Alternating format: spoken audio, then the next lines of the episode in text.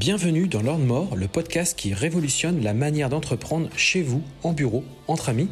Je suis Sébastien Moret, business coach, investisseur en immobilier, entrepreneur depuis 23 ans et libre financièrement. Depuis plusieurs années, j'accompagne des hommes et des femmes qui veulent obtenir leur liberté financière et une relation à l'argent plus puissante et apaisée. Chaque semaine, je partage un nouvel épisode dont l'ambition est de déclencher une prise de conscience à propos de l'entrepreneuriat, mais également de l'argent. Retrouvez-moi sur YouTube et Instagram pour découvrir des lives, mon actualité, mes formations et mes différents accompagnements.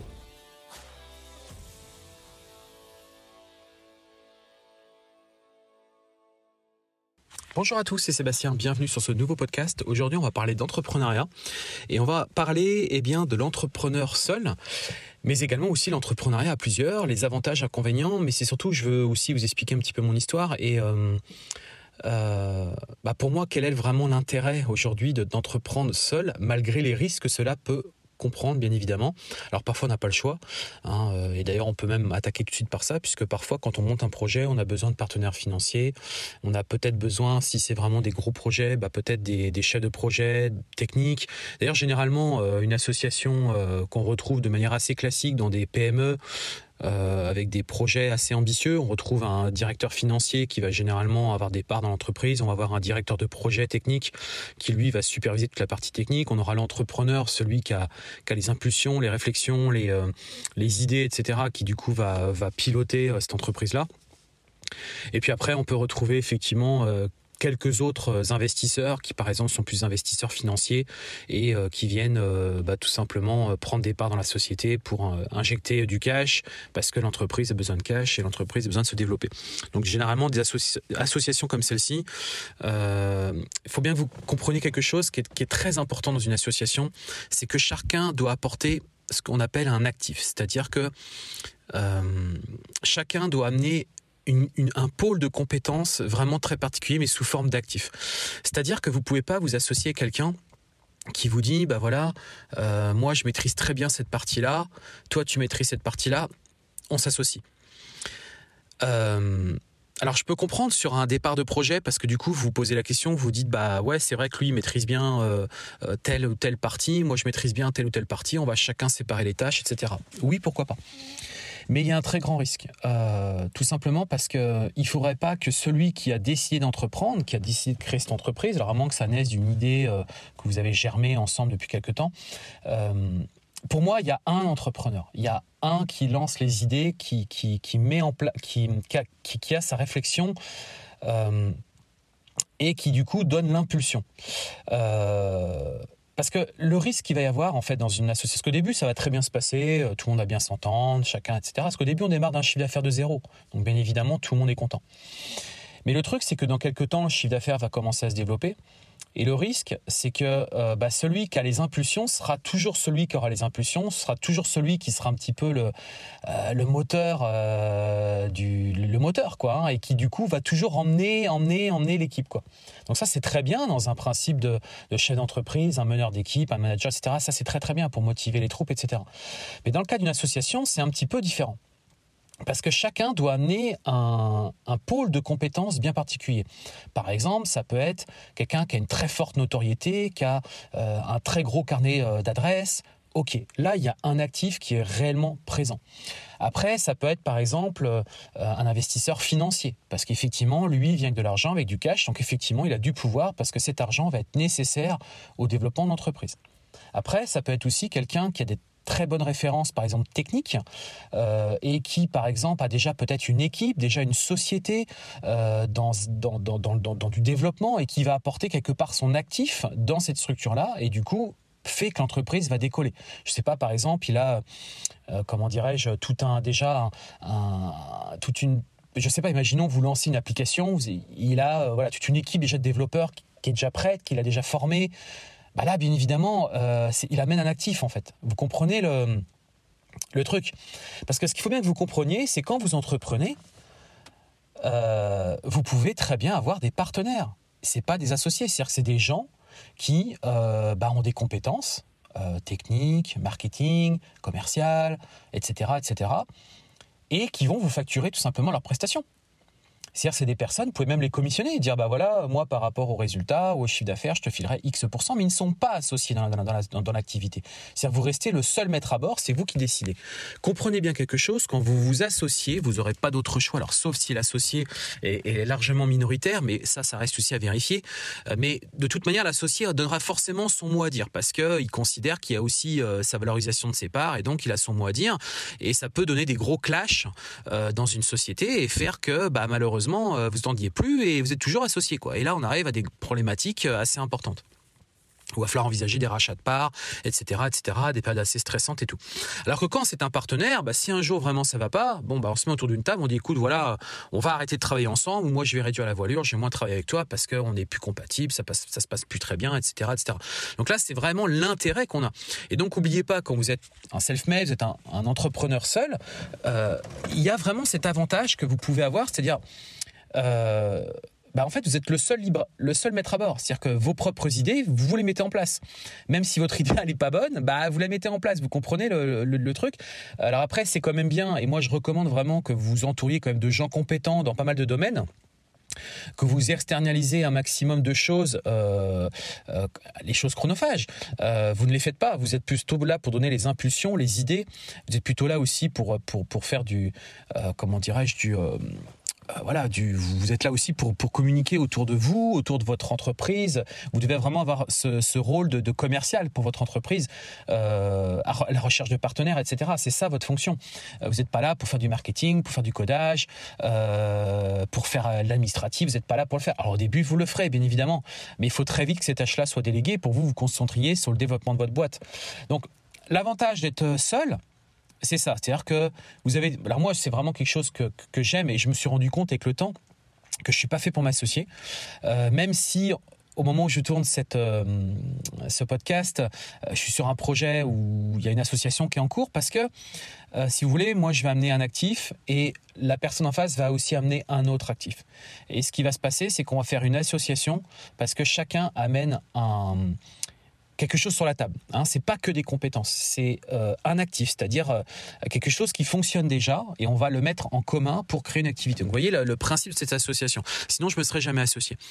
Euh, moi aujourd'hui, personnellement, je sais que vraiment j'apprécie d'entreprendre seul parce que je suis. Alors, on va parler aussi après des inconvénients. Parce que je suis le seul maître à bord et ça me permet de de pas me heurter à un éventuel associé qui soit pas d'accord, etc. Tu vas me dire, bah mais Sébastien, c'est vachement euh, euh, limitant. Euh. Moi, je suis pas d'accord avec ça en fait, parce que la base de la création de mes structures a toujours été de mes propres idées, mes propres impulsions. Et moi, ce que j'aime dans l'entrepreneuriat, c'est ça. C'est vraiment démarrer d'une feuille blanche et avancer. Et le truc, c'est que si vous avez un associé, Peut-être qu'au début, tout va bien se passer, il sera dans le même délire que vous, mais vous allez voir que vous allez très vite prendre le pas. Euh, c'est-à-dire que vous serez vraiment le moteur. Euh, enfin, moi, personnellement, je sais que je, je, sens que je suis vraiment le moteur. À un moment donné, vous vous dites, bah ouais, mais... En fait, c'est hum, ça double tranchant. C'est-à-dire que votre associé qui est en cours, bah, lui, il se dit, euh, il me donne pas ma chance, il me donne pas la possibilité de, de, de, mettre en place ses propres idées. Mais vous, ça vient aussi quelque part vous, vous empêcher d'être en mode créatif. Hein, c'est ça que je vais vous faire comprendre. C'est comme un artiste. Euh, un artiste, il va pas entreprendre, il va pas faire un tableau avec un autre artiste. Il va faire tout seul son propre tableau. Et moi, je vois l'entrepreneuriat vraiment comme ça, au format artiste. C'est-à-dire que euh, c'est comme si je démarrais une toile d'un tableau et je démarre d'une toile qui est complètement blanche j'avance dans mon tableau quoi. Et là, c'est la même chose. Et euh, euh, être avec un autre entrepreneur, ça va être compliqué parce que lui aura forcément des idées différentes de les vôtres. C'est pas qu'il y en a une qui est mieux qu'une autre, qu'une autre, c'est pas ça. C'est juste que euh, c'est comme si, par exemple, je reprends l'exemple de l'artiste, mais c'est comme si un artiste, on lui disait, bah non, en fait, ton coup de peinture, tu n'aurais pas dû le faire vers le haut, tu aurais dû le faire vers le bas. Mais c'est de la création, c'est de la créativité. Et ça, euh, personne peut vous dire ce que vous devez faire. Oui, dans vos choix après de gestion, c'est pour ça que moi je fais vraiment la différence entre chef d'entreprise et euh, entrepreneur, parce que pour moi ça n'a rien à voir. Quoi. Euh, rien à voir. Un bon manager, un bon directeur n'est pas forcément un bon entrepreneur et vice versa. Et d'ailleurs, les deux, à mon sens, ne sont pas compatibles. C'est-à-dire que pour moi, une entreprise qui va vraiment se développer, il y a l'entrepreneur, celui qui est créatif, celui qui sait faire du, public management, qui, est capable de, voilà, de, de, de, parler euh, face à un public, qui est capable de faire le commercial. Et après, on a le directeur, le manager, qui lui est plus ça dans l'opérationnel au quotidien et qui vient euh, faire l'administratif, la mise en place des équipes, le suivi, le suivi de trésorerie, etc., etc. Et je vous dis tout ça parce que hum, donc entreprendre seul, moi, c'est vraiment quelque chose qui, me plaît. Et au contraire, déléguer un maximum de choses et avoir des partenaires. Hein. Vous pouvez très bien avoir des partenaires avec qui vous entendez très très bien, vous faites des points réguliers. C'est comme si finalement c'était des associés, mais ce sont des partenaires, d'accord? Les choses sont très claires. Euh, un autre danger aussi qu'il faut faire attention, c'est que le partenaire avec qui vous travaillez, vous allez très certainement l'inspirer. Et euh, il faut aussi être vigilant sur le fait que le partenaire avec qui vous travaillez, à un moment donné, euh, bah, se mette pas à son compte et fasse la même chose que vous, parce que ça, ça arrive très fréquemment. Parce qu'aujourd'hui, les gens, moi, ce que je, ce que je, ce que, ce que je vois, c'est que beaucoup euh, sont opportunistes. Mais quand moi aussi, je suis opportuniste dans mes, dans mes choix, mais je suis opportuniste en self-made, c'est-à-dire que je me construis tout seul. Quoi. Je vois des choses qui marchent et je me dis, je ferais bien la même chose. Oui, ça peut m'arriver. Mais euh, jamais je vais me rapprocher de cette personne-là, prendre un maximum d'informations, euh, entreprendre avec lui, et à un moment donné me dire je le fais tout seul. Vous voyez, ça pour moi c'est de la copie quoi. C'est-à-dire que, enfin pour moi je fais vraiment un distinguo entre les deux. Et des personnes, euh, faites très attention, vont être inspirées par vous et vont se dire bah attends, lui ça marche bien, il fait ci, il fait ça, j'ai pu travailler avec lui, j'ai vu un peu les chiffres machin, et ils vont vouloir éventuellement vous copier et faire la même chose que vous.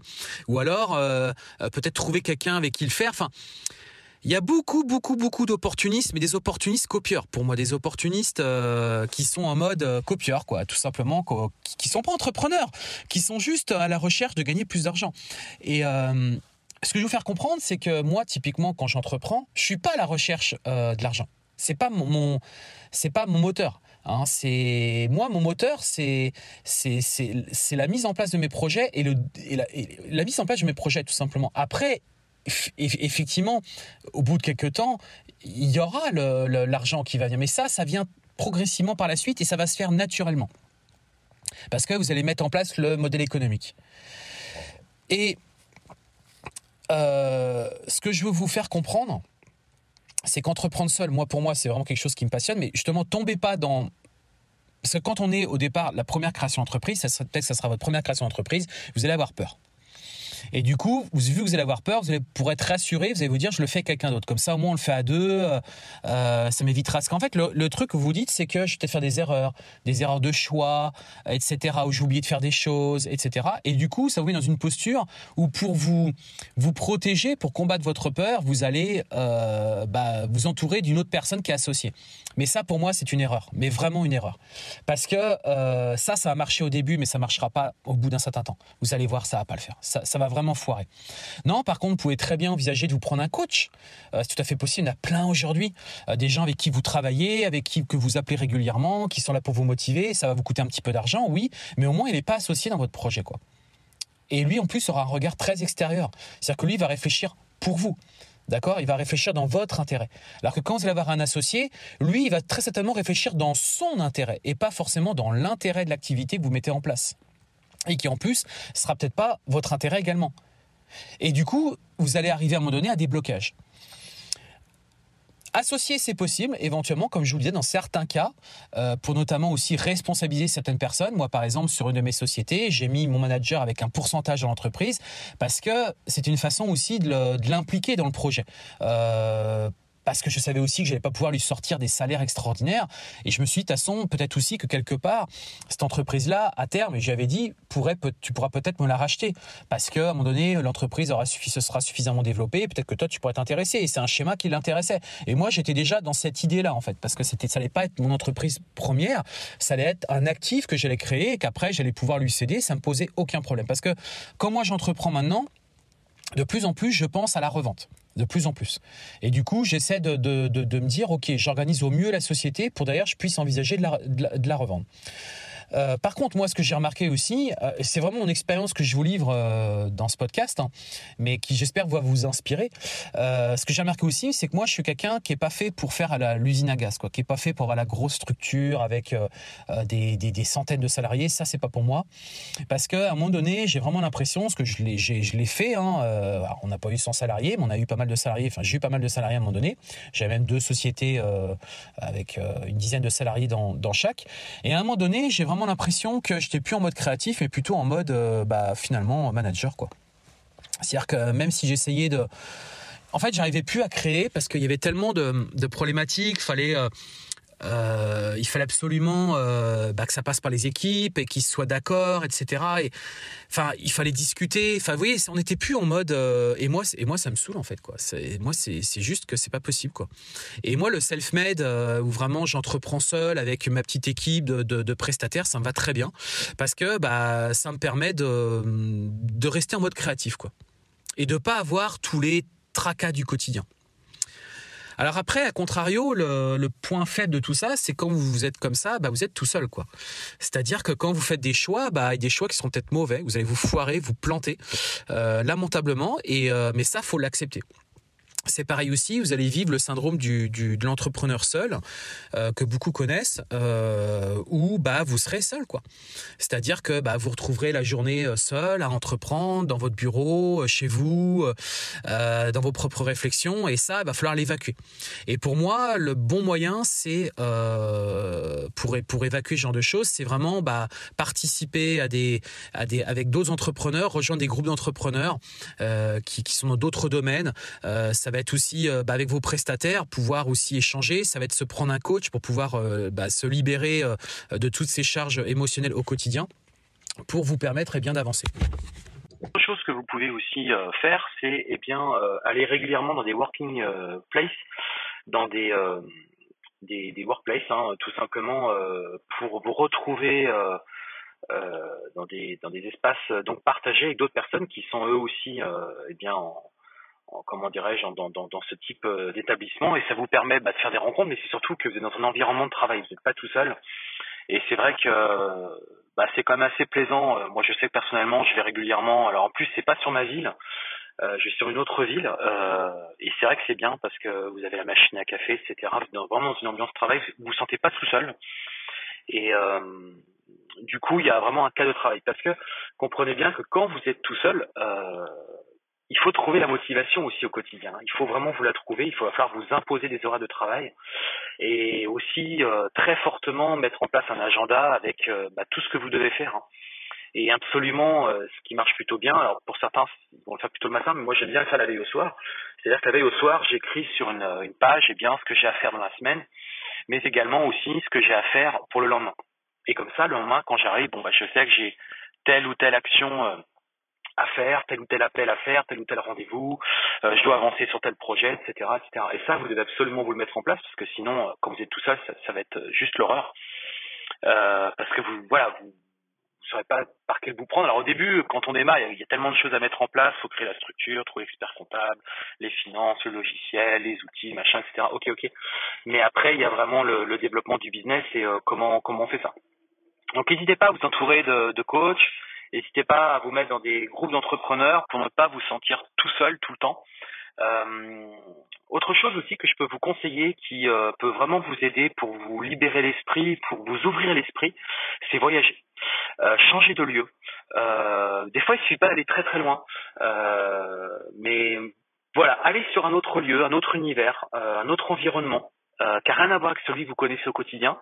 Et ça peut vous donner des inspirations, ça peut vous donner des, des impulsions créatives, euh, et qui, à mon sens, peut vraiment vous aider. Euh, donc ça, pensez-y. Euh, que vous êtes à court d'idées, que vous procrastinez, que bah, faites ce travail, partez, prenez votre voiture, prenez un, un billet de train, allez dans une autre ville, posez-vous quelques jours, seul ou avec votre femme ou votre compagne, et euh, derrière, euh, vous allumez l'ordinateur et vous allez voir que les, la créativité va revenir quoi. Euh, parce que je sais qu'on est pris dans un quotidien et et le quotidien est parfois euh, bah, gérer les enfants, gérer la famille, gérer euh, le quotidien quoi. Et sauf qu'on retourne on retourne très vite dans un schéma euh, salarial où du coup on fait ses horaires, on rentre le soir, mais ça ça c'est pas bon. Quand on est entrepreneur, c'est pas bon du tout. Euh, on doit avoir un cadre d'entrepreneur, c'est-à-dire euh, avec des moments de créativité justement. Euh, n'hésitez pas aussi euh, à couper le téléphone, à éteindre le wifi euh, et à le couper, à le couper pendant plusieurs heures pour vous donner cette créativité. Parce que sinon, vous allez être pollué de messages et moi, ce que j'ai remarqué aussi, c'est qu'on est toujours à la recherche de, de messages, d'appels, comme si on était toujours en attente en fait, hein, toujours en attente d'un contact. Mais sauf que ça, ça bousille complètement la, la créativité, quoi. Euh, donc voilà, je pense qu'on a bien résumé ce podcast. Il touche du coup à sa fin. J'espère qu'il vous a plu. Euh, N'hésitez pas à le partager, à en parler avec des amis, euh, à la réécouter aussi. si euh, il y a certaines petites choses qui vous ont euh, interpellé. En tout cas, j'espère vraiment que ça vous a plu. Je vous dis à très bientôt pour un prochain podcast.